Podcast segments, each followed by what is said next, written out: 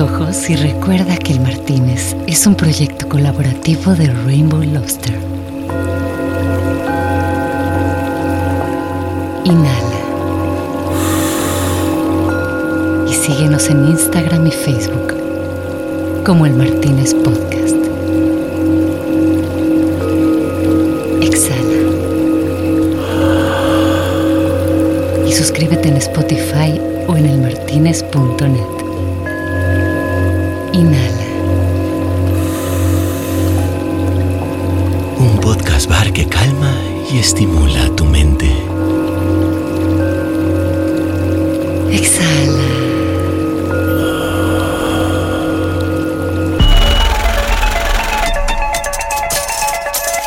Aquí tu dinero no vale. El Martínez.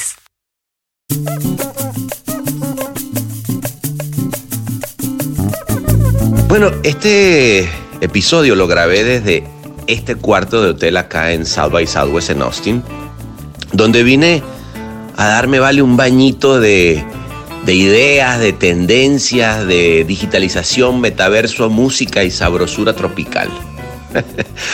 Mientras eso ocurría, tuve el honorazo de encontrarme un ratito y, e irnos de, de Austin y, a Buenos, y desde Buenos Aires al Martínez. Pero bueno, chéquense de quién estamos hablando.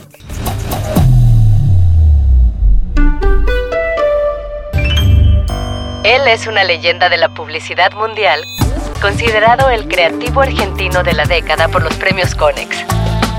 Y el único creativo argentino elegido dentro de los mejores 50 del mundo por Idea Management. Fundador de Ponce Buenos Aires, ha formado generaciones enteras de grandes creativos. Ha sido el responsable de convertir a Axe en una de las marcas más creativas de la historia de la publicidad y de exportar creatividad argentina para el mundo.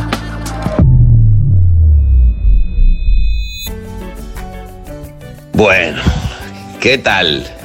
Un episodio que fue increíble porque tuve la suerte de poder preguntarle muchas cosas que alguna vez había querido preguntarle, como por ejemplo, cómo nació la campaña, que más que una campaña fue un caso de innovación total de producto que fue Axe 3 y que ganó el Grand Prix de Integrated en Cannes.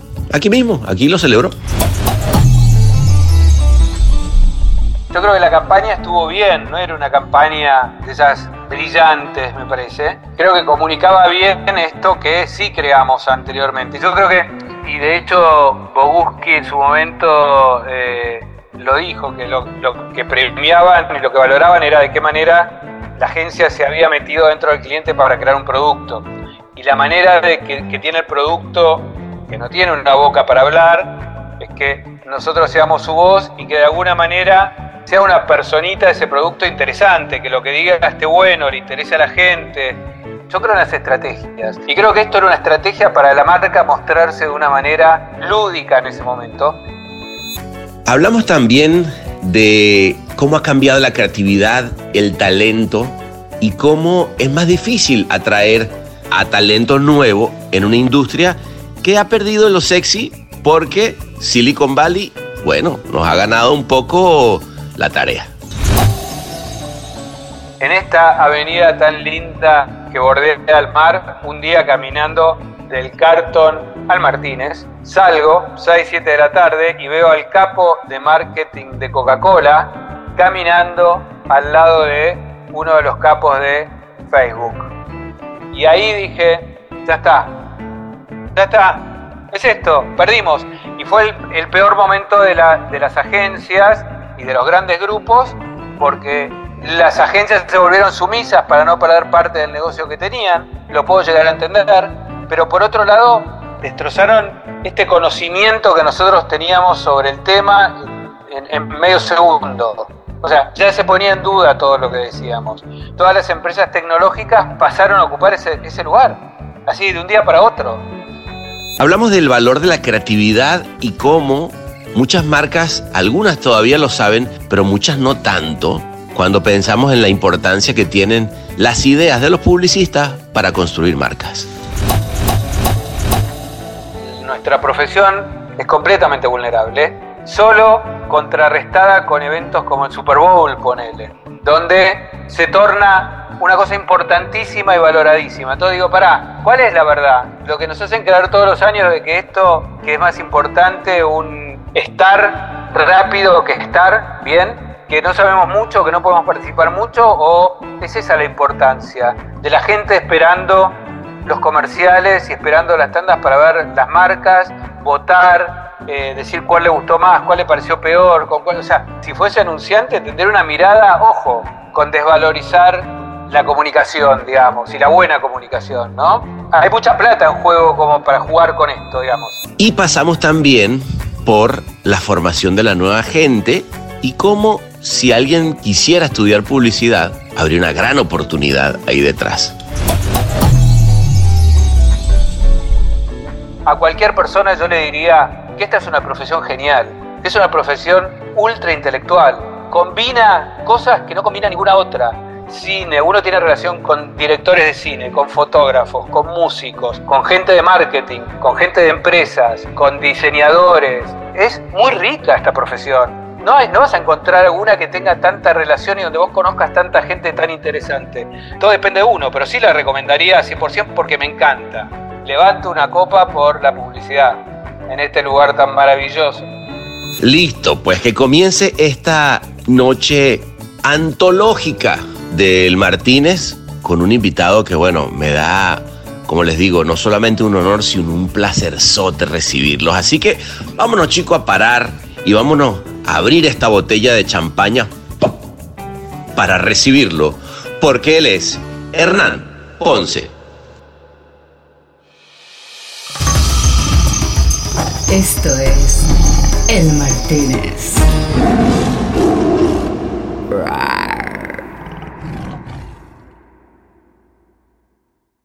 Oye, pues qué placerzote, vale, eh, encontrarnos. Lo mismo, lo mismo. ¿Cómo estás? ¿Bien? Bien, bien, bien. ¿Tú cómo andas? ¿Cómo, cómo va todo por allá? La agencia, la, la familia, ¿todo bien? Bien, bien, diría que bien.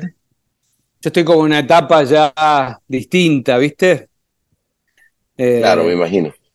distinta por varias cosas, eh, más allá de- de- de- del tiempo que hace que trabajo en esto y, y- y todo, ¿viste? La pandemia también de alguna manera cambió todo. Y, y me resulta muy, la verdad es que me resulta muy aburrido nuestro trabajo. Se convirtió en una cosa Claro, claro. tremendamente, ¿no? No sé, a mí me no, pasa. Total, no, no, no, no. es, eh, vino a cambiar, a cambiar todo. Pero bueno, vamos a hacer una cosa. Vamos, vamos a, tomarnos un traguito en el Martínez. Vámonos para allá, si te parece, para que me cuentes de eso y muchas otras cosas. Este, Dale. ¿no?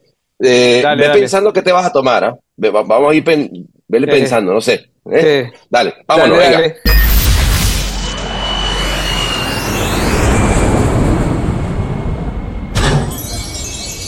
Bienvenidos a El Martínez. ¿Qué le servimos para empezar?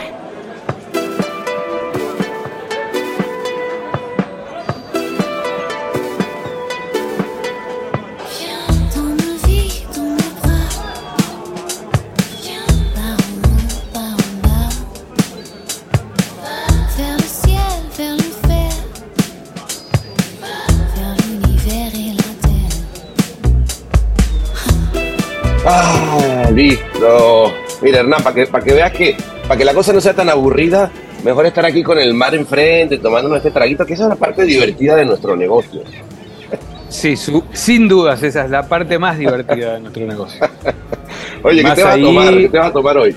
Mira, yo, yo me voy a tomar un champán, o sea, Un champán. porque sí, sí, o sea, estar en Francia y no Uh, tomar la, champán es como una, es un desperdicio total. Total Tengo un- amigo que decía, yo tomo champán eh, nacional. Como el champán nacional de Argentina no es tan bueno, Claro, está bueno tomarlo allá, así que yo me voy a tomar una copita de champán.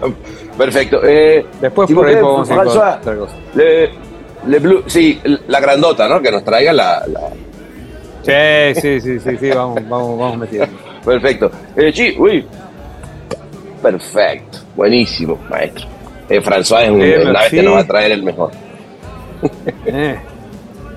Oye, eh, Hernán, oye, pues qué, qué placerzote, además aquí brindando con este lindo champán. Eh, y a ver, eh, entiendo eh, lo que me dice, o sea, sí es cierto que, el, que, la pandemia, la dinámica de trabajo, el encontrarnos a, trabajar, to- toda esta, esta cosa por la que todos estamos pasando de si la gente quiere volver o no a la oficina, en fin, yo quiero, que, quiero pensar que eso y la cantidad de Zooms, a los- las Sí. Zoom Cities que ya estamos todos un poco hasta, la, hasta las metras, ¿no? Sí, sí, a ver, hace poco me, preguntaron también, y yo creo que hay, o sea, no, tampoco es, tampoco solamente de nuestra profesión, yo creo que en general todas las profesiones tienen una beta y un costado creativo, por llamarlo de alguna manera, desde la abogacía hasta la ingeniería, la arquitectura, la economía. Y yo creo que la creatividad eh, funciona de alguna manera, o, o el intercambio de ideas, a partir de un intercambio entretenido, o sea, donde, donde uno disfruta. Disfruta, entre comillas, sufrir también para mí es disfrutar, en este caso. Entonces, eh, no es que, es que vivimos tomando champán como en este momento todo el claro, tiempo. claro. Ojalá, no, pero, Pero no es yo- el caso. También hay que, no pasarla complicado a veces. ¿no? Pero ese sufrimiento también es parte de nuestra diversión, creo. Y, y de la diversión de cualquier persona en cualquier profesión. O sea, vuelvo a aclararlo esto, porque si no parece que somos las, las cenicientas La del tema y nos de todo el mundo. Yo creo que eh, creo que la falta de roce social y de, y de compartir un montón de cosas que van más allá del trabajo en sí, que son casi tan importantes como el trabajo mismo, porque lo que hacen es ayudan a generarlo mejor. Eh, eso hoy no se tiene. O sea, las No agencias están vacías, eh, se juntan una vez cada tanto. O sea, obviamente que el trabajo se hace igual, pero me parece que el- está, no, no estamos, estamos evitando todos calificar ese se hace, se hace igual, ¿no? O se hace igual, ok. ¿Mejor o peor? Sí. Contestemos esa pregunta, no la, no la evadamos, ¿viste? Y Claro. ahí es donde yo tengo mis dudas y te diría, si uno ve y lo que está pasando en Londres y en, y en Estados Unidos, que con las buenas agencias, creo que no me equivoco al decir que, que estamos pensando bien, porque ellos están diciéndole a la gente, vuelvan, vuelvan acá, vengan acá a trabajar, vamos a trabajar cuatro veces por semana. O sea, vengan, ¿no? Entonces, Total. todas las empresas importantes están empezando a hacer eso. O sea, Sí. obviamente que no va a ser lo mismo ya nunca más, pero no tiene que ser como es ahora. O sea, creo que De acuerdo, de acuerdo. Y, y- y ahí es interesante, a ver, ¿tú, tú cómo la ves, eh, Hernán? Porque fíjate, yo, yo tengo mi punto de vista y es que eh, coincido contigo que no creo que vaya a volver nunca más a, ser exactamente como era antes, pero que necesitamos. Yo, por ejemplo, eh, eh, ahorita con eso que dices, me recuerdo una agencia amiga que el otro día fui a- allá en, en Los Ángeles y, y los tipos están, no saben qué hacer. Son, bueno, son tres Sí. días, vénganse tres días, le, le armamos un buffet, eh, vamos a hacer entonces ahora la convivencia Sí. de, como que, a- Sí, sí, porque sí, además lo otro que está pasando es que si, si, si no lo planteas desde ahí, eh, probablemente incluso puedes, este, la persona se te va, ¿no? Y es, es un tema. todas. Acá hay un montón de cambios, siento. Pasa en todas las profesiones y en todo el mundo. ¿eh? O sea, yo creo que también ya era una generación que venía así antes y que la, la pandemia la terminó de, de, de- de explotar de alguna manera y entonces no aceptan un montón de cosas. Tampoco soy yo nadie como, para, juzgar a una generación, obviamente. Lo que digo es, a mí personalmente me aburre. Me parece que se, se transformó en algo aburrido. Antes trabajar era una cosa divertida, ahora es mucho más aburrida. Y yo creo que eso, como explicaba antes y te decía antes que había hablado hace poco, creo que eso se refleja en nuestra profesión, en el trabajo final, sin dudas.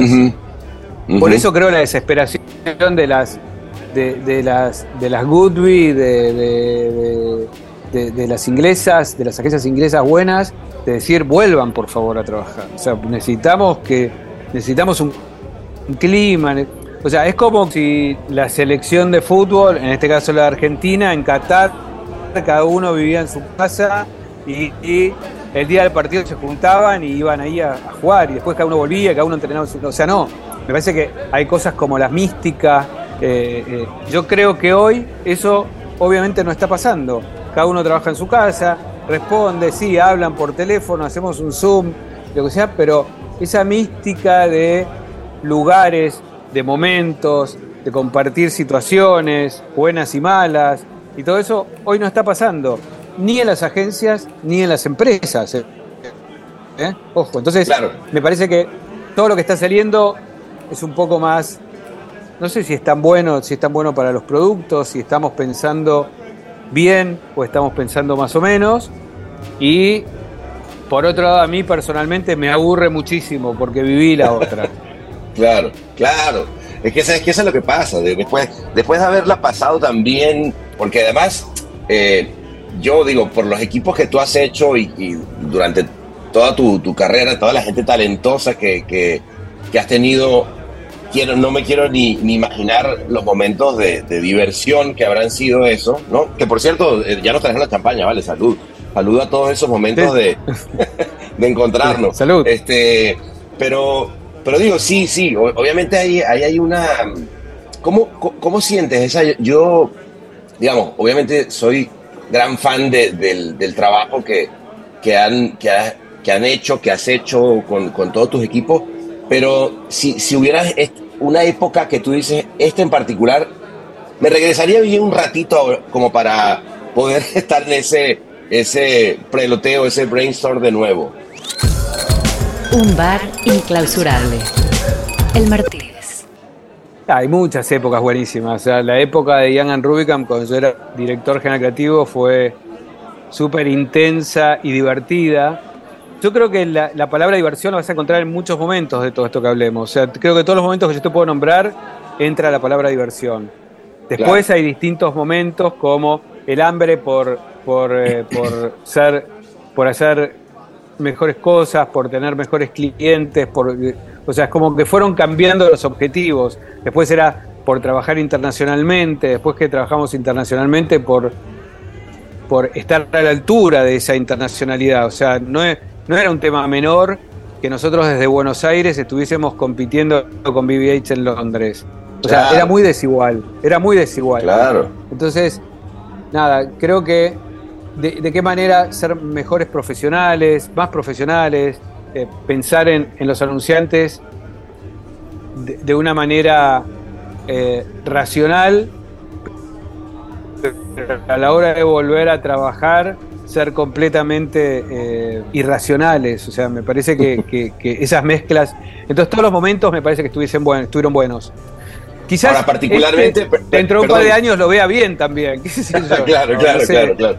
No, pero, pero yo me voy a uno en particular, eh, Hernán, que es en el, en el 2007, eh, Axe es cliente del año en el Sí. Clio, ¿no? Eh, Por ejemplo, digo, y, y me parece que, que más allá de que ese momento seguramente fue el trabajo desde el 2006, etcétera, etcétera, pues, se- digamos, selló una cosa importante, que lo que tú dices, o sea, eh, era, era, era Veganos Sí. Ponce y BBH haciendo el trabajo que hizo el cliente de- del año, ¿no?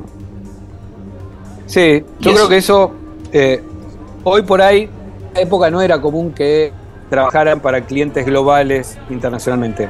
Y, y creo que fuimos de los primeros. Hoy creo que es algo más común y, y está bueno porque creo que hoy el, el mundo latino avanzó de una manera, no solo a nivel agencias, mucho a nivel personal, o sea, muchos individuos individualmente hoy latinos ocupan cargos recontra importantes en, en agencias y en empresas, pero en esa época no era tan común.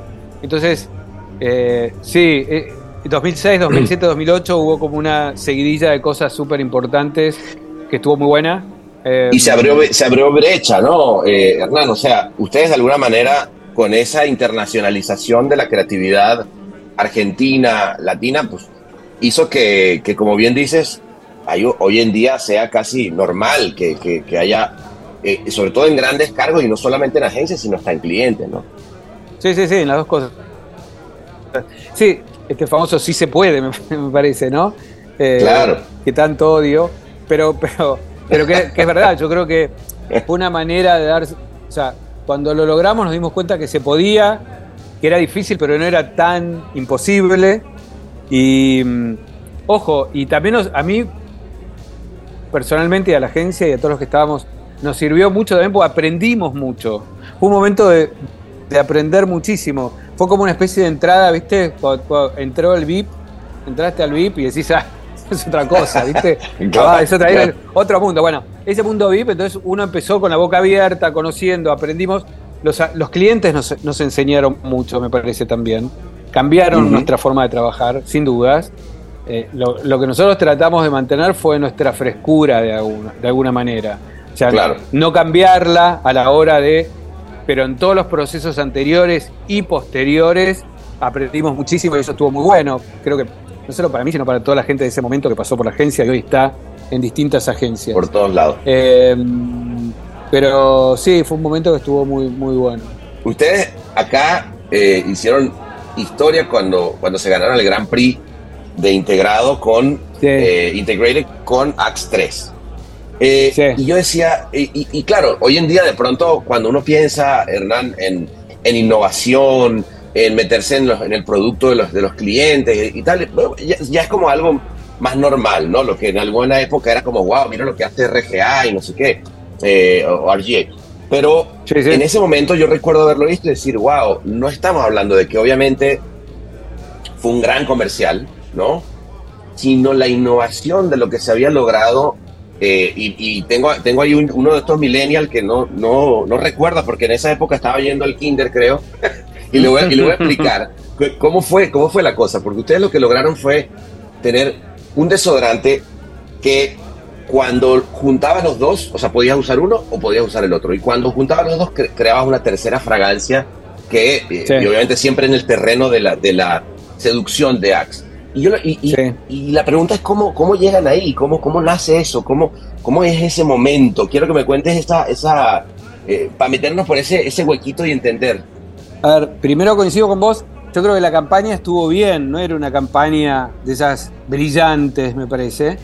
Creo que comunicaba bien esto que sí creamos anteriormente. Yo creo que, y de hecho Boguski en su momento eh, lo dijo, que lo, lo que premiaban y lo que valoraban era de qué manera la agencia se había metido dentro del cliente para crear un producto. Y un producto que, digamos, ah, yo odio la palabra creatividad ¿Sí? realmente. No me gusta nada, no me gusta. Eh, creo más en la, en la palabra, en la originalidad, ¿no? Uno habla, el producto dice cosas, se comunica con la gente eh, y la manera de que, que tiene el producto, que no tiene una boca para hablar, es que nosotros seamos su voz y que de alguna manera sea, sea un sea una personita de ese producto interesante, que lo que diga esté bueno, le interese a la gente, lo divierta, lo emocione. O sea, me parece que la idea en sí de crear un producto nació, te voy a contar cómo nació, nace en Ajá. un comercial, nace en un comercial. Hicimos un comercial para Axe donde un chico combinaba, había como una, no me acuerdo bien cómo era la idea. ¿Ok? eh, ¿Ese lo tenían escrito, Hernán, o, o se lo, ya lo habían producido, ese comercial que estás narrando? No, no, no, no, no, era una presentación. Era para un brief que teníamos, había una presentación, había. Y. y, mm, eh, y no lo compraron. Quedó ahí, quedó, seguimos y qué sé yo. Y una vez el cliente dijo, che, eh, esa, esa idea que nos habían contado, y digo, porque nosotros en su momento dijimos que también podían hacer ese producto. Pero bueno, a ver, al, al no ser una cosa común que una agencia, que a una agencia se le pudiera, era como que estaba prohibido. ¿Cómo se le va a Claro, ocurrir ¿cómo te- a la agencia una a a innovación de producto? Claro, Eso no es me un metas tema mío. claro. Eso es algo Claro. que después hagamos una parte, después volvamos a esto, que yo tengo Sí. una opinión que nunca lo dije públicamente, pero puede ser el momento.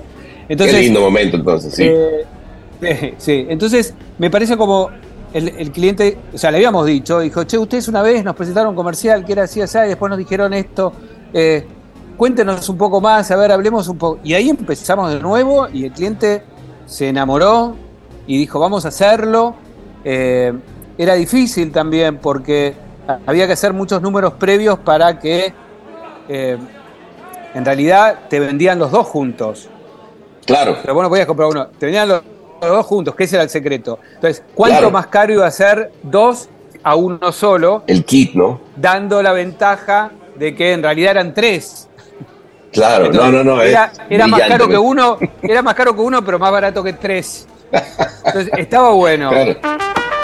El Martínez, pura sabrosura tropical con acento franchute.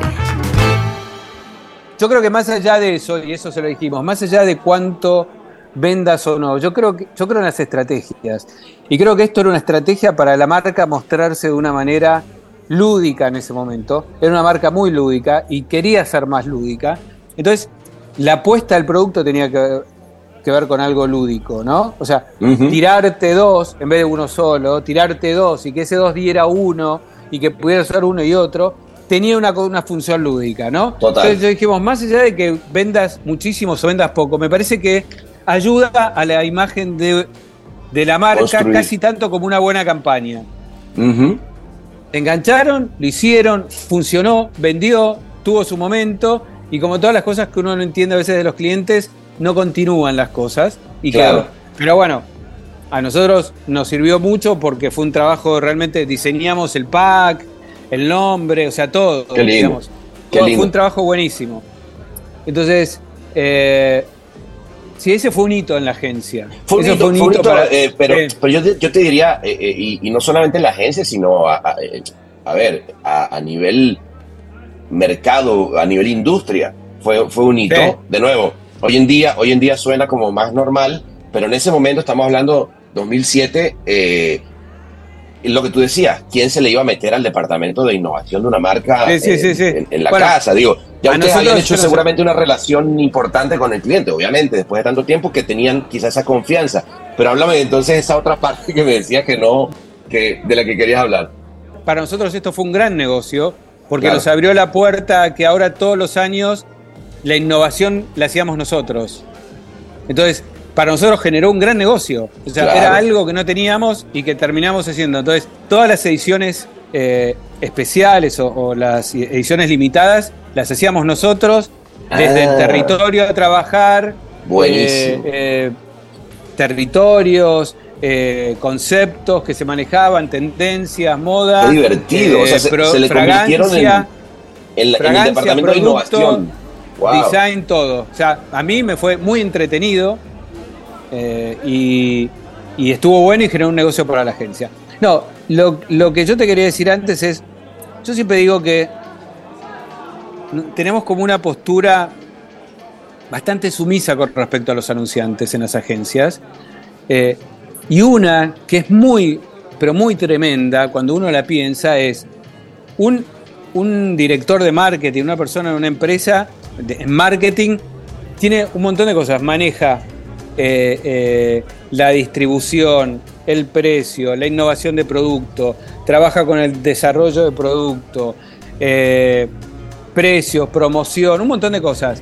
A nosotros, o sea, que noso- cosas que nosotros, yo me siento capacitado y la, como líder de una agencia, como para poder aportar en cualquiera de esos pasos. Sin embargo, no nos usan para eso. Claro. Y en el No único usan, sí. en donde uno dice, bueno, yo está bien, si, si yo digo, mira, me parece que eh, lo estás vendiendo muy caro, y el tipo te dice, no, no, el precio está bien, yo le doy la derecha al tipo, porque todos Claro, le daríamos la derecha. Claro. Se dedica a esto, sabe de esto, ¿entendés? Si yo le digo, mira, me parece que la distribución, y el tipo me dice, quédate tranquilo que la distribución está muy bien, uno le da la derecha porque se supone que es un tipo... Ahora, en el único lugar en donde nosotros estamos y que yo te digo, mira, yo sé más que vos de esto, es en la comunicación. Claro. Y ese todavía es un espacio discutido.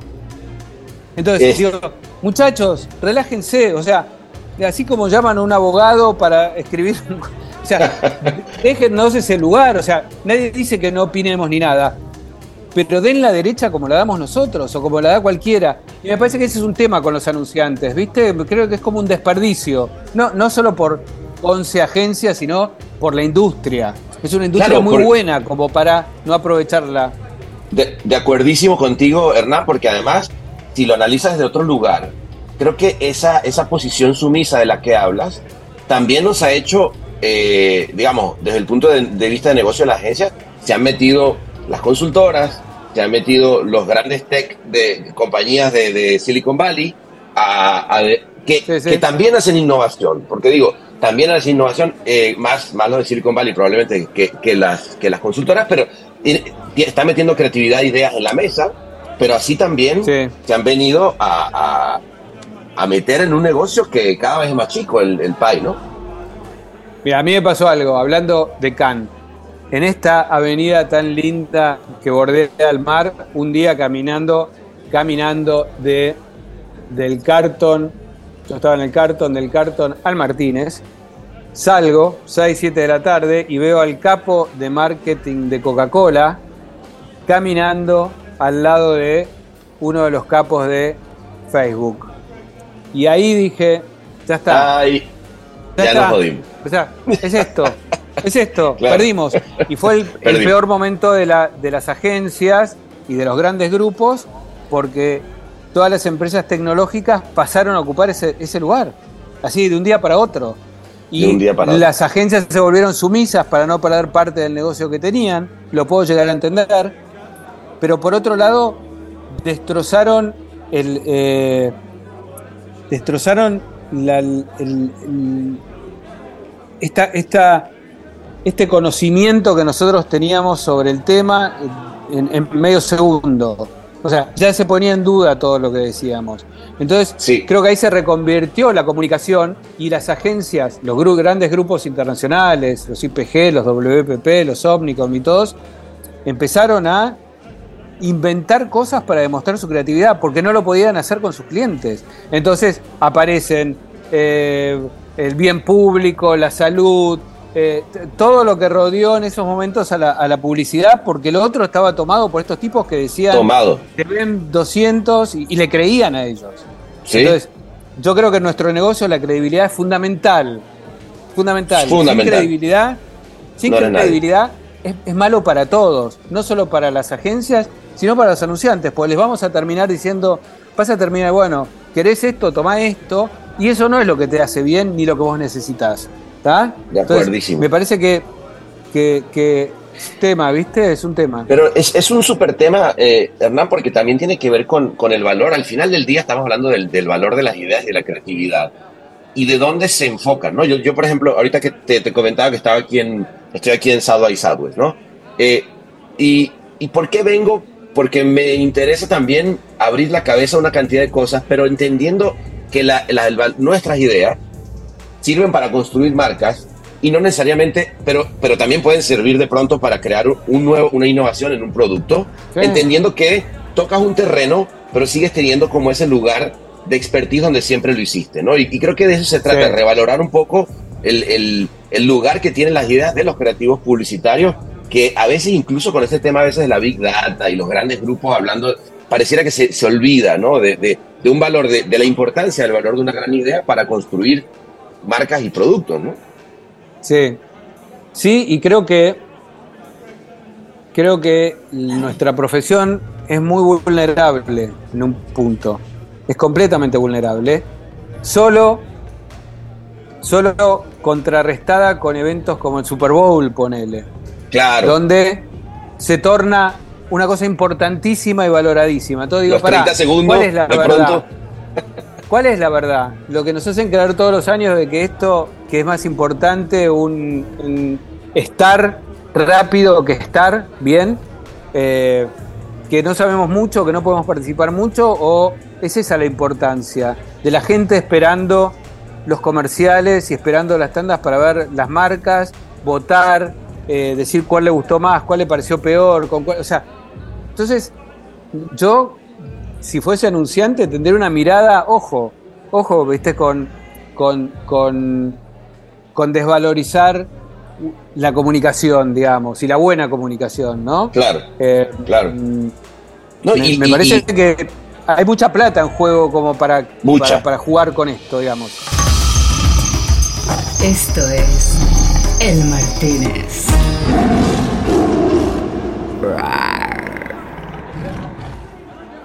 Y mira, una, una de las cosas que, que y, cuando te hablo del valor de las ideas, porque creo que eres un, un referente como un tipo que ha, se ha mantenido todo el tiempo creativo, ¿no? Este, o sea, eh, eh, con el, echando el lápiz, ¿no? Como, como, de nuevo, encontrando el, el valor de las ideas. Y, y creo que hablas de una cosa que cuando uno puede, cuando la comunicación es importante, pero también cuando la escritura es importante, cuando las palabras, tú ahorita decías el- el- el- la importancia de, y eso me gustaría que lo platicaras un poquito porque me, me, me llamó la atención, que es, eh, ¿por, qué, por qué odias la palabra creatividad? Creo que sé por dónde vas, pero me gustaría entenderlo. Pero luego que me cuentes un poquitito justamente en, esa, en ese valor de creatividad, de, y no quiero que entremos en la polémica de, de, de, de Soda Stereo, de TV para tres, y de- sino porque lo dijo, porque lo dijo, no lo sé, porque, eh, ay, que sí. Pero eso fue sí, divertido. fue, fue divertido, pero, pero quiero que me cuentes esa letra que yo además, yo no lo sabía cuando, cuando yo vi, leí tu, tu Twitter de- diciendo que, que habías escrito esa, esa letra, dije, wow, qué, qué lindo saber que alguien que, digamos, que yo lo tenía como referente en la publicidad, de repente acompañó parte de, de mi adolescencia, ¿sabes? Cuando las veces que oíste para tres. Pero bueno, cuéntame, y, y, y, eh, François, sírveme otro champán porque esta parte va a estar súper importante. Sí, sí, Pero cuéntame de eso, de la también. creatividad y, y llevada en este caso a la música. A ver, igual, eh, ¿vos crees que hablemos de, de las canciones? Vamos a hablar un poco.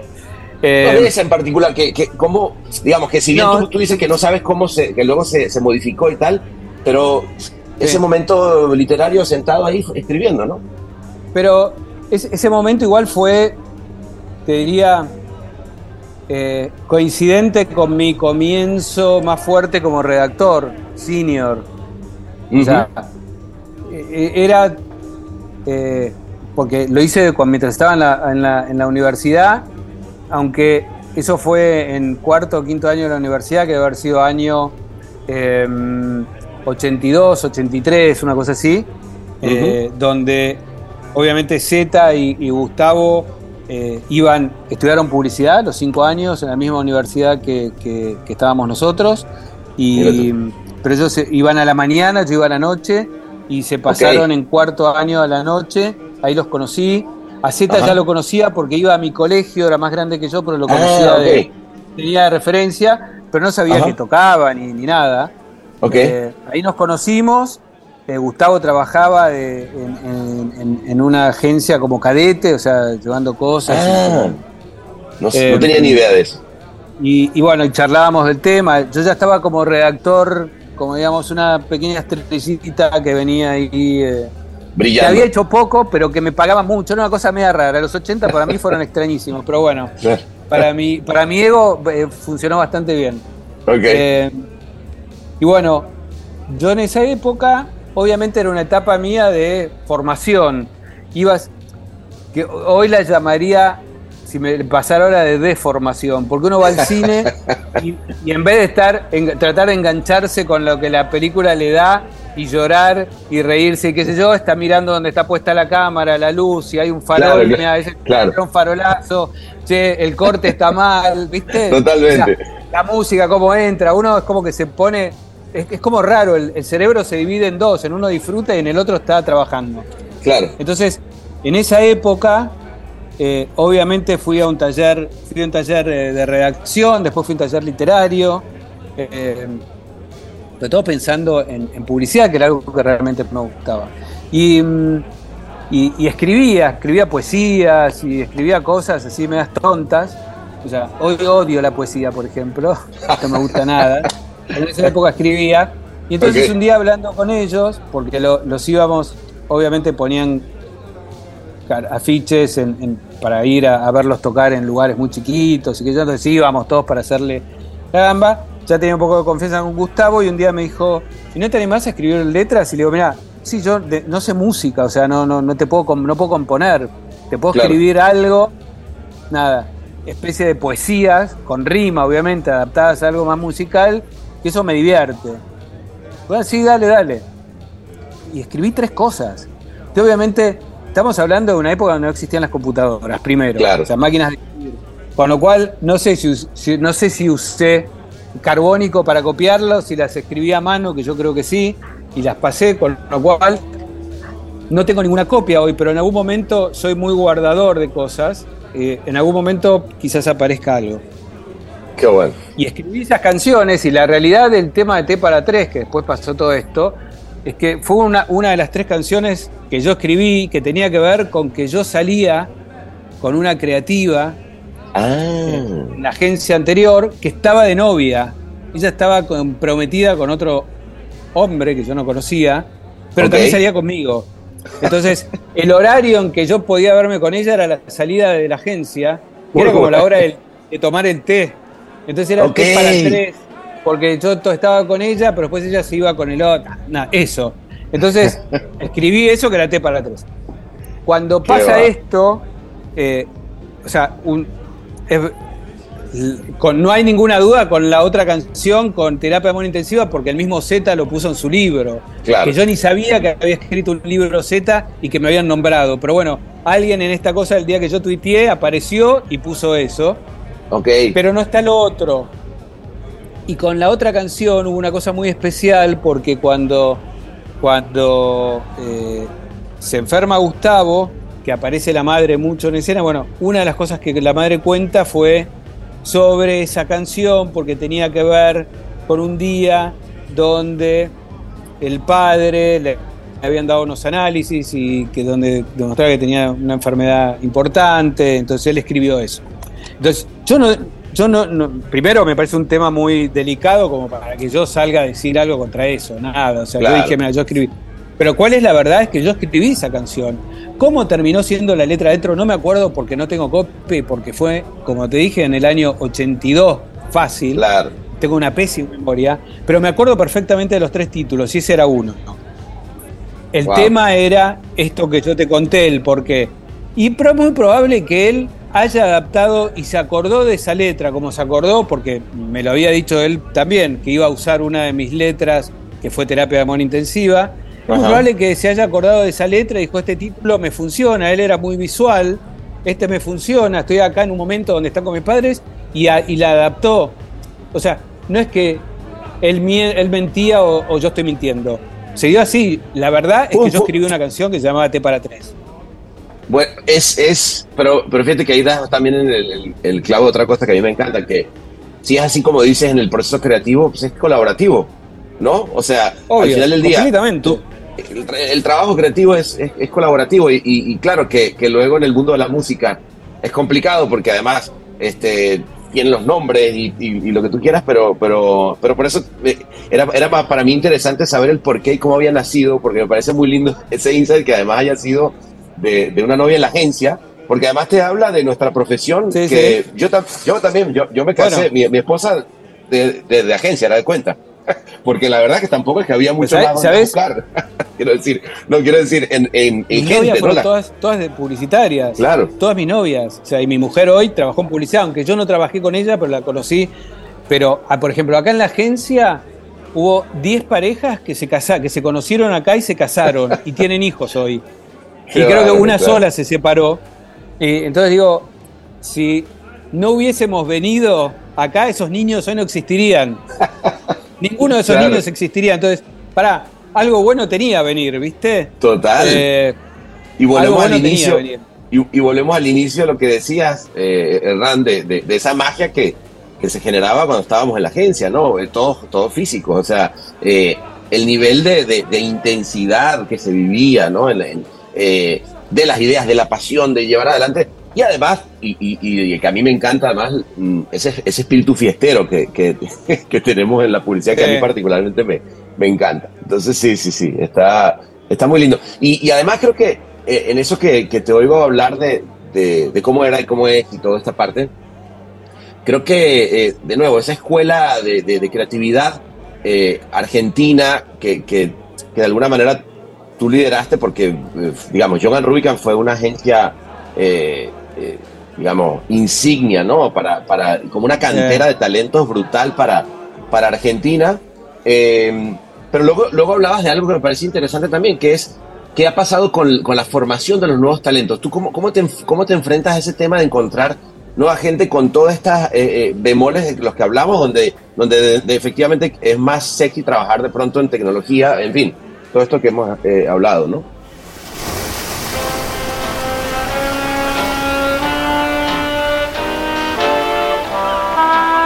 El Martínez, un podcast de edición ilimitada.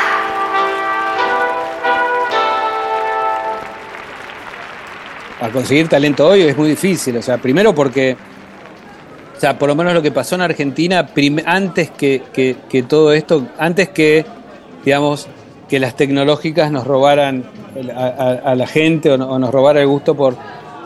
Hubo, hubo mucho, el, el país expulsó mucha gente, pero hubo como dos, dos, do- dos eh, grupos diferentes de personas que se fueron de la Argentina. Uno los que se fueron muy bien y otros los que se fueron muy mal. Los que se fueron muy bien fueron esos que se valieron de esta época dorada de la publicidad argentina y consiguieron eh, y, y quisieron tener más desafíos y consiguieron trabajos en, en Inglaterra, en Estados Unidos, en España, en un montón de lugares. Y se fueron siendo buenos de alguna manera. Claro. Y después estaban los otros que, ante la imposibilidad de un país, con los problemas económicos que siempre tuvo el nuestro, y la cantidad de gente que había en esa época buena, necesitaba irse a otro lado para, eh, para poder trabajar. Es una locura. Claro. O sea, que, que hoy estemos hablando de esto. Yo no lo puedo creer. Lo acabo de decir y no lo puedo creer. O sea, sobraba gente. ¿Vos me entendés? Wow. Sobraba gente. Entonces, se iba mucha gente al Caribe. O sea, la gente que por ahí era un poco menos talentosa, pero que necesitaba. Entonces, entonces hubo como una doble migra- emigración de gente que empezó a vaciar el mercado. Entonces eso fue lo primero, el mercado se fue vaciando.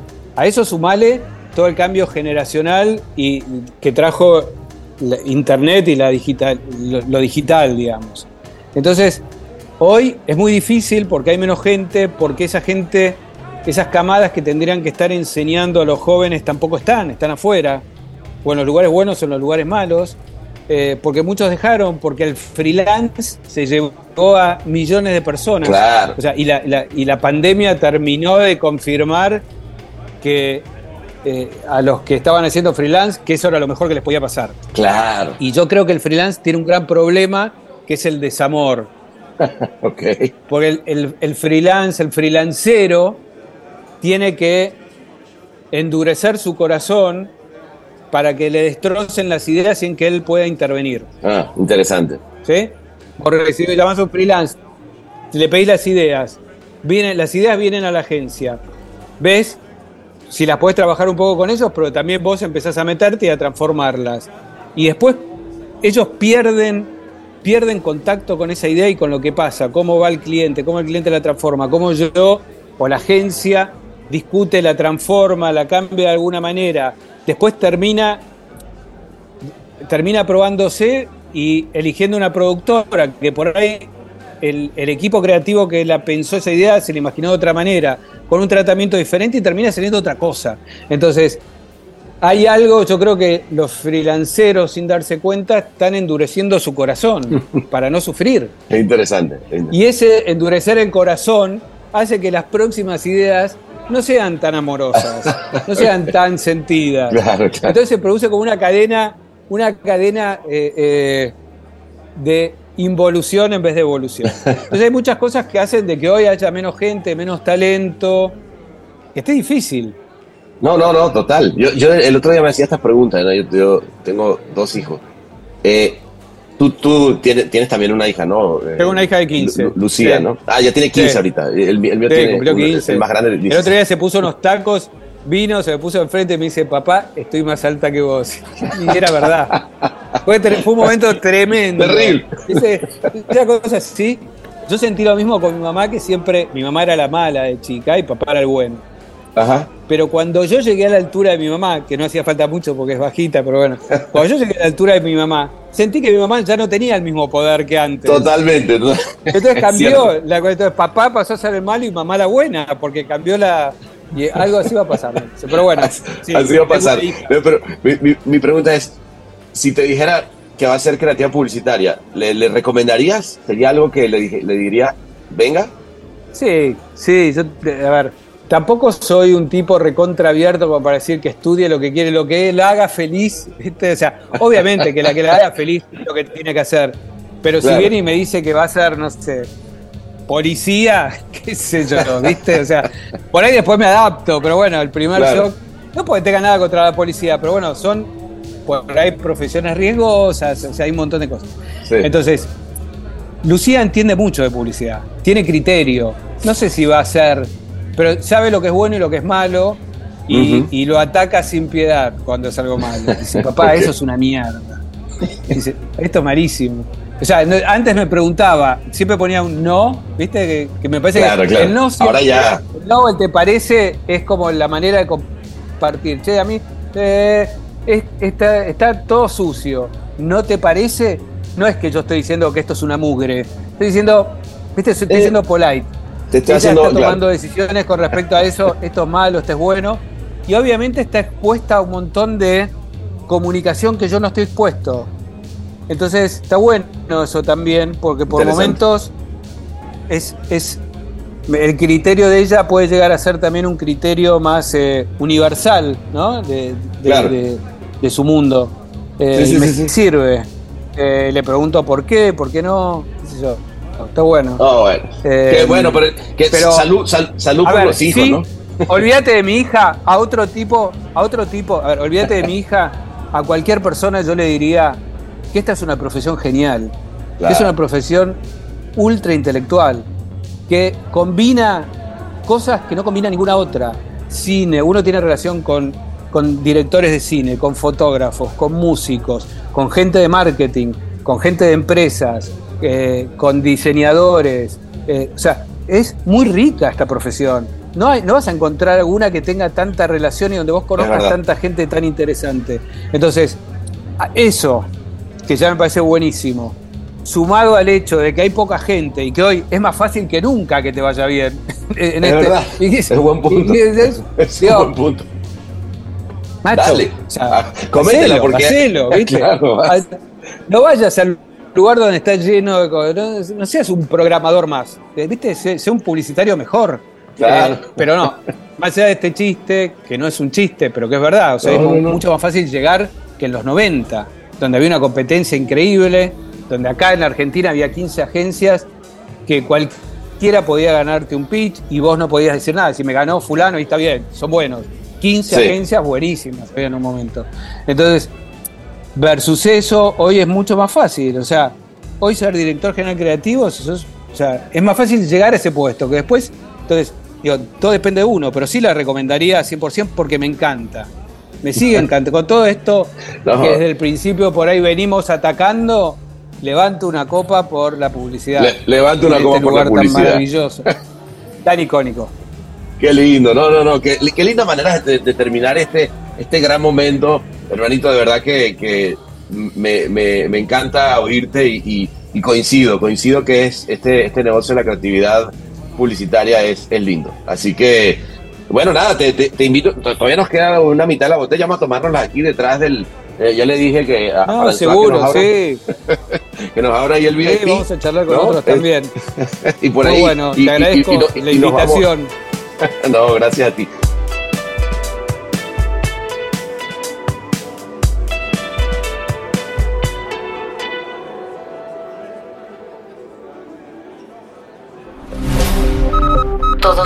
Reservados y todos los torcidos depravados.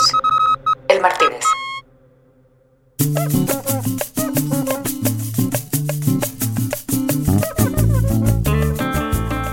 Ay, así terminó, vale, esa noche, como les decía.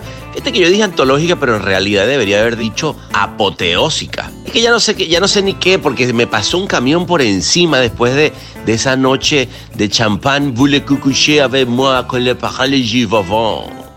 Fue realmente apoteósico lo que pasó después. Nos pusimos a, recordar cada vez más tiempos acá en el Martínez y muchos otros premios celebrados, porque bueno, la verdad que él tenía un montón que celebrar. Y nos dimos cuenta que ya era de día como siempre nos pasa, chicos, hasta cuándo, ¿vale? Pero bueno, así terminó esa nochecita que más que nochecita fue noche sota y nos dio pie para la semana que viene, que viene otra más y otra y otra. Amigos, gracias por escuchar como siempre. Se les quiere un montón de aquí a la luna, y vuelta. Abrazote.